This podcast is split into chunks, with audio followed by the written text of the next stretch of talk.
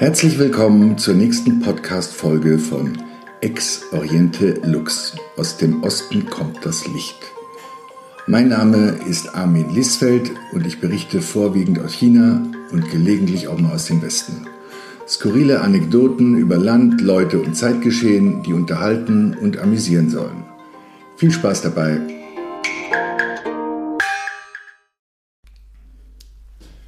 Der Büffel ist los. Oder genauer gesagt eigentlich der Metallbüffel. Ja, unter diesem Tierkreiszeichen steht das neue Mondjahr nach chinesischem äh, Kalender, Year of the Ox. Ja, es fing am 12. Februar an, da war der Neujahrstag. Ähm, und das ist ein Riesending für die Chinesen, das kann man sich ähm, gar nicht vorstellen. Also das ist so mm, irgendwie, als wenn, als wenn Weihnachten, Silvestern und Ostern auf einen Tag fallen. Dann sollte man die Freude darüber nochmal drei multiplizieren. Dann hat man in etwa eine Vorstellung davon, was in China abging. Also jetzt zwei Wochen lang wohlgemerkt. Denn ähm, das äh, neue Jahr ist nicht ein eintägiges Fest, sondern äh, mit dem neuen Jahr äh, wird das äh, Frühlingsfest eingeleitet. Das dauert 15 Tage, also in diesem Jahr fing das neue Jahr am 12. Februar an und endet mit dem Laternenfest am 26. Februar. Und das ist ein Riesending für die Chinesen. Also für viele ähm, ist es sogar der einzige richtige Urlaub im Jahr. Und ähm, da mindestens ein Viertel der Chinesen nicht mehr an ihrem Geburtsort leben, allein schon äh, beruflich bedingt, ähm, ist es eben für viele von ihnen die einzige Gelegenheit im Jahr, ihre Familien zu besuchen. Also das Chinese New Year ist ein traditionelles Familienfest. Das Frühlingsfest, die zwei Wochen, verbringt man normal mit der Familie. Also es ist kaum üblich, äh, sich im Freundeskreis zu treffen und zu feiern. Nein, es äh, feiern Familien zusammen. Also ich kenne einige Menschen in Shanghai oder, oder Beijing, die wirklich strapaziöse Reisen zu ihren Eltern, äh, Großeltern auf sich nehmen, obwohl sie sonst mit denen gar nicht so viel Kontakt haben. Aber das ist, ist einfach so. Das ist, äh, ist einfach üblich, dass man äh, im Kreise der Familie feiert. In diesem Jahr war es ein bisschen schwieriger äh, weil es ein paar äh, Quarantänebestimmungen immer noch in Regionen des Landes gibt. Äh, die 14-tägige Quarantäne eben bei Einreise verlangen, wodurch dann ja quasi das ganze Frühlingsfest aufgebraucht wäre äh, durch einen Aufenthalt in irgendeinem Lager. Daher waren diesem Jahr deutlich weniger als sonst unterwegs also laut ähm, offiziellen Zahlen waren es rund 100 Millionen, die auf der Rolle waren, anstatt wie sonst um die 400 Millionen. Also ein Viertel weniger. Aber trotzdem, das hat der Feierlaune des Volkes keinen Abbruch getan. Das Land war sprichwörtlich außer Rand und Band. Ja, so wurden ähm, 660 Millionen Pakete mit äh, Geschenken äh, ähm, für die Verwandtschaft versandt. Das waren die Zahlen noch schon nach einer Woche, die das Postamt irgendwie oder die Postbehörden bekannt gegeben haben.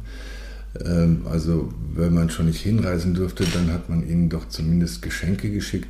Also es ist üblich in China, sich am Neujahr auch zu beschenken, auch Geld zu schenken. Ähm, also die Eltern schenken den Kindern in frühen Jahren äh, Geld und dann, sobald die Geld verdienen, schenken sie Eltern und Großeltern Geld. Ähm, üblicherweise meistens äh, ein Betrag, der mit Glückszahlen gekoppelt ist, also 888 RMB zum Beispiel ist sehr populär. Das sind so ein bisschen mehr als 100 Euro. Ähm, also wenn man die an die ganze Verwandtschaft verschickt, ja, dann hat man ein bisschen was, äh, ist man ein bisschen was los. Aber gut, man kriegt ja auch wieder von anderen was zurück. Also es ist so ein, wie soll ich sagen, eine, äh, wie nennt man das, eine No-Win-Situation im Idealfall. Man verschenkt zehnmal Geld, kriegt zehnmal Geld zurück und ja, okay, mit steigendem Alter wird der Gewinn kleiner. Wenn man jünger ist, verdient man mehr daran. Ja, es ist ganz ulkig zu beobachten. Und das Geld wird wohlgemerkt per WeChat verschickt. Es gibt rote, rote Kuverts. Also WeChat ist sowas wie WhatsApp bei uns. Und da kann man so Geldgeschenke in, in roten Kuverts verschicken. Ja. ja, aber es wurden eben auch richtige Geschenke verschickt. Ähm, die Online-Kaufhäuser, die Größen wie Tabao oder Alibaba hatten also Umsatzrekorde verzeichnet dieses Jahr wie sonst nur am Black Friday. Ja, die Restaurants genauso, da man eben nicht wie sonst so mit der Familie essen konnten, wurden allein in der ersten Woche des Frühlingsfests über 100 Milliarden Euro in äh, Restaurants äh, ausgegeben. Ja, die Chinesen gehen von Haus aus gerne auswärts essen, also deutlich mehr als hier. Also dagegen ist auch der Franzose oder der Italiener ein Witz. In China geht jeder gerne auswärts essen insofern er sich leisten kann. Obwohl es kann sich eigentlich fast jeder leisten, weil man kann in China genauso gut für 5 Euro, 50 Euro oder 500 Euro essen. Ähm, das ist eine große Nummer in China. Also deswegen der Gastronomie hat das eher gut getan, dieses, diese kleinere Reisewelle.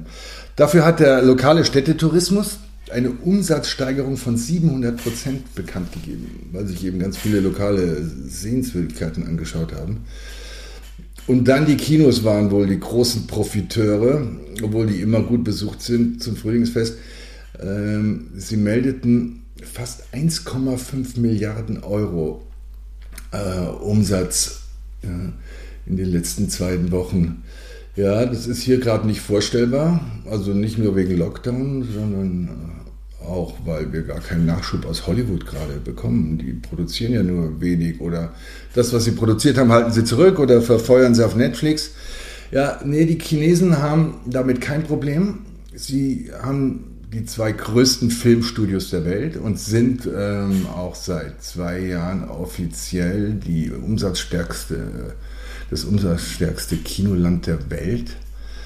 Äh, Im internationalen Box Office Ranking äh, ähm, sind derzeit sieben chinesische Produktionen ähm, angeführt, also die dieses Box Office Ranking anführen.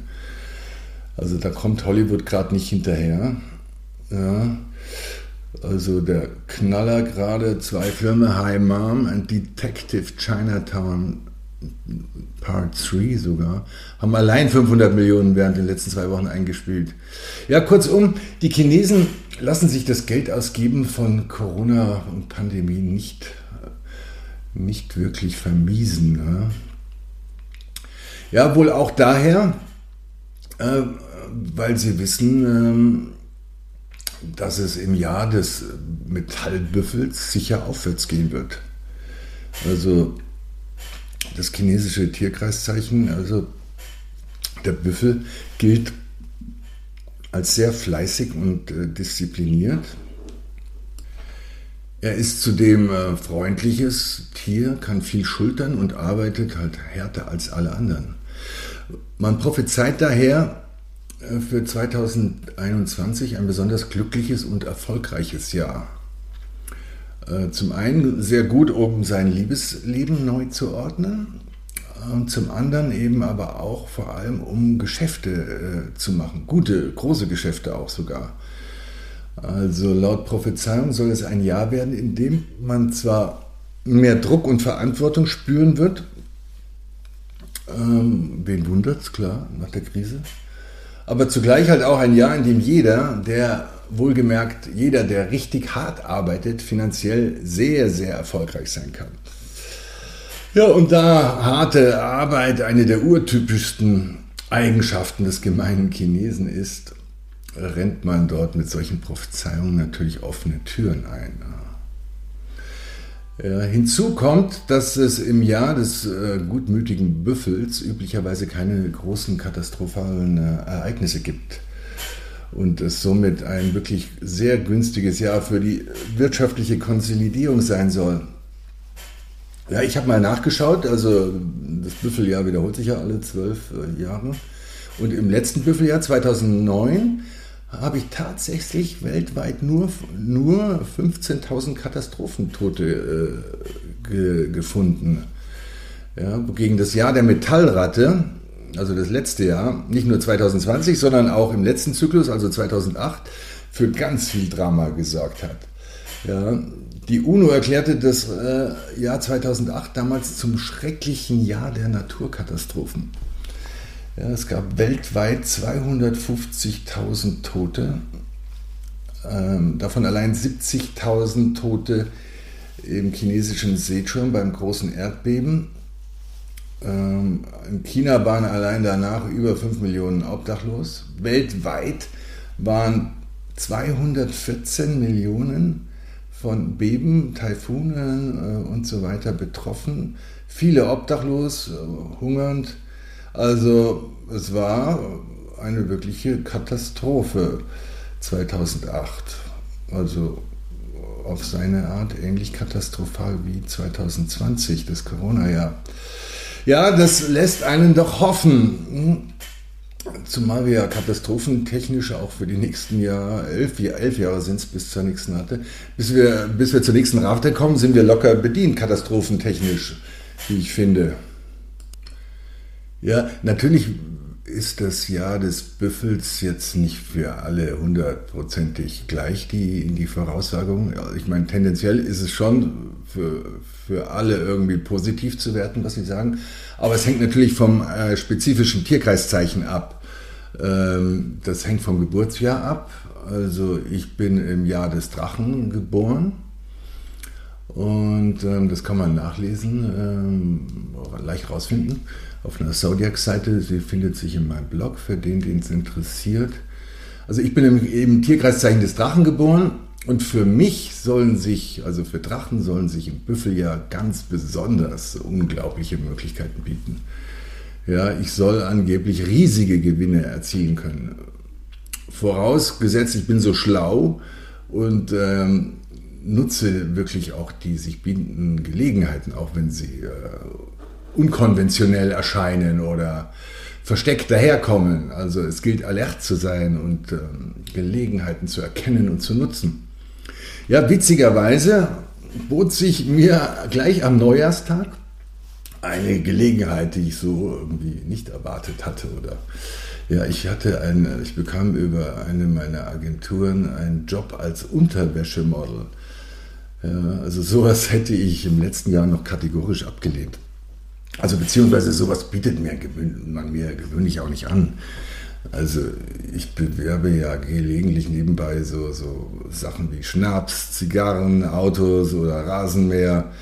Ja, aber Unterwäsche, das war jetzt doch neu für mich. Auch einfach, weil es meine Wampe nicht hergibt, ganz klar. Ja, ich bin kein Wäschemodel, ich habe kein Sixpack oder dergleichen. Im Gegenteil. Ja, aber meinen Kunden, der mich da gebucht hatte, den störte das nicht, obwohl ich ihn im Vorfeld schon darüber aufmerksam gemacht hatte. Ja. Ähm, warum dem so war, das habe ich dann vor Ort erst erfahren. Und zwar war der Kunde ein, ein Katalogkunde, ähm, dessen Zielgruppe äh, Senioren 65 plus sind. Also für die Omis äh, ist meine Wäschefigur wohl allemal noch gut genug. Ja, neue Wege gehen. Hm? Als Drache darf man sich nicht sträuben. Also insofern hat sich da gleich was ähm, bewahrheitet am Neujahrstag. Ich fand es sehr lustig. Ja? Man darf sich einfach nicht genieren, um finanziell erfolgreich zu sein als Drache im Büffeljahr. Ja, auch bei uns ähm, steht das Frühlingsfest vor der Tür oder der Frühling wird zumindest schon gefeiert in großen Zügen. Ja, der erste Vorbote waren äh, die vielen Bierflaschen entlang meiner Laufstrecke an der Isar, ja, die meine morgendliche äh, Runde schon äh, in eine Art Hindernisparcours verwandelten. Da hatten es wohl in der Nacht zuvor ein paar äh, Youngsters ordentlich krachen lassen, dachte ich mir noch, als ich das sah. Ja, man darf ja öffentlich, öffentlich nirgends feiern, also Gastronomie eh nicht und ganze Beschränkungen etc. Ich blicke zwar schon lange nicht mehr durch, aber so viel weiß ich noch. Man darf nicht irgendwie sich öffentlich in Gruppen betrinken. Also juristisch gesehen. Ja, ähm, aber gut, was soll's. Etwas später dann im Supermarkt stand ich plötzlich auch ewig in der Schlange, ja, weil so viele junge Leute sich mit Alkohol eindeckten. um damit in irgendwelchen Parks zu verschwinden und äh, sich den Pandemiewahnsinn irgendwie schön zu saufen. Ja, also die Parks und auch die öffentlichen Plätze in meiner Münchner Nachbarschaft sind plötzlich allesamt überfüllt. Alle rennen raus, alle feiern sie, alle haben sie was nachzuholen und es ist wirklich äh, äh, schräg zu beobachten. Also Mindestabstand, Maskenpflicht, Corona, was war das nochmal? Ja, es ist echt, sie haben alle keinen Bock mehr drauf. Ja? Sie zeigen dem Coronavirus irgendwie den Stinkefinger, beziehungsweise oder der Pandemiepolitik, der Corona-Politik. Ja, so quasi, was soll der ganze Blödsinn, was soll die Panik, ja? warum Angst haben? Hm? Ja, man kann ja auch im Straßenverkehr sterben. Ja, ja wie wir gerade gesehen haben, es können einem sogar Flugzeugteile auf den Kopf fallen. Ja, also ich kann die Jugend irgendwie gut verstehen ich hätte es früher bestimmt genauso gehandhabt. Ja. Ja, bleibt auch wirklich abzuwarten, wie lange sie sich das noch äh, gefallen lassen. Also das denke ich mir oft, wir hätten uns das früher, glaube ich, nicht monatelang bieten lassen, diese ganzen Restriktionen. Also da muss jetzt irgendwas passieren. Also ich glaube, das äh, merken unsere Politiker auch schon. Äh, ich spüre es auch schon daran, dass die Polizei tatenlos daneben steht, wenn hier in meiner Nachbarschaft Leute irgendwie am Gärtnerplatz äh, stehen mit Aperol Spritz in der Hand. Da wird gerade nicht eingeschritten. Ich glaube, die spüren schon, dass das Fass sonst irgendwann überkocht. Ja, ich fände, es wäre jetzt an der Zeit, ihnen endlich mal was anzubieten, bevor sie auf die Barrikaden steigen. Und dieses ganze Corona-Kartenhaus zusammenstürzt. Ja, und, und da alle so nach Betäubung schreien, also es fällt wirklich auf. Also ich merke es ja an mir auch, ich trinke auch mehr als vorher, ja. Und ich bin jetzt äh, normal kein exzessiver Trinker, also meine wilden Zeiten äh, sind lange vorbei. Ja. Ähm, trotzdem finde ich, dass der Zeitpunkt nie besser war, um äh, den Drogenkonsum endlich zu legalisieren. Ne? Also ich kam vor allem drauf, als ich unsere Verteidigungsministerin äh, Frau Kramp-Karrenbauer neulich im Fernsehen sprechen sah zum Thema Afghanistan. Also ich finde, es wäre wirklich an der Zeit, ähm, diesem äh, irrsinnigen NATO-Einsatz äh, auf Wiedersehen zu sagen. Er hat dem Land keinen Frieden, sondern nur Chaos gebracht. Und den islamistischen Terroristen hat dieser NATO-Einsatz der letzten 20 Jahre äh, wirklich nur erheblichen Zulauf gebracht. Ja? Also das alles nur, weil die Amis da so einen Rachefeldzug von 9-11 äh, veranstaltet haben. Also ich finde es unglaublich, dass wir da immer noch mitmischen und dass unsere Verteidigungsministerin in diesem Kontext von Verantwortung übernehmen spricht. Also Verantwortung übernehmen, geht's noch? Also meinem, meinem Verständnis von Verantwortung übernehmen in Sachen Afghanistan wäre dann doch eher äh, Militär raus und äh, zivile Hilfe rein, um diesen Wiederaufbau äh, zu unterstützen, damit die autark leben können. Ja, also zum einen Bildungssystem natürlich ist das Wichtigste für jede äh, Gesellschaft. Zum anderen ganz klar äh, materielle Unabhängigkeit. Ja, man hatte ja da in den letzten Jahren einige Versuche äh, gestartet und versucht, ihnen den Weizenanbau oder auch Reisanbau schmackhaft zu machen, aber das ist alles gescheitert auf. Auch weil es einfach nicht rentabel ist ja, und auch die Nachfrage nicht da ist, um Weizen aus Afghanistan zu äh, importieren.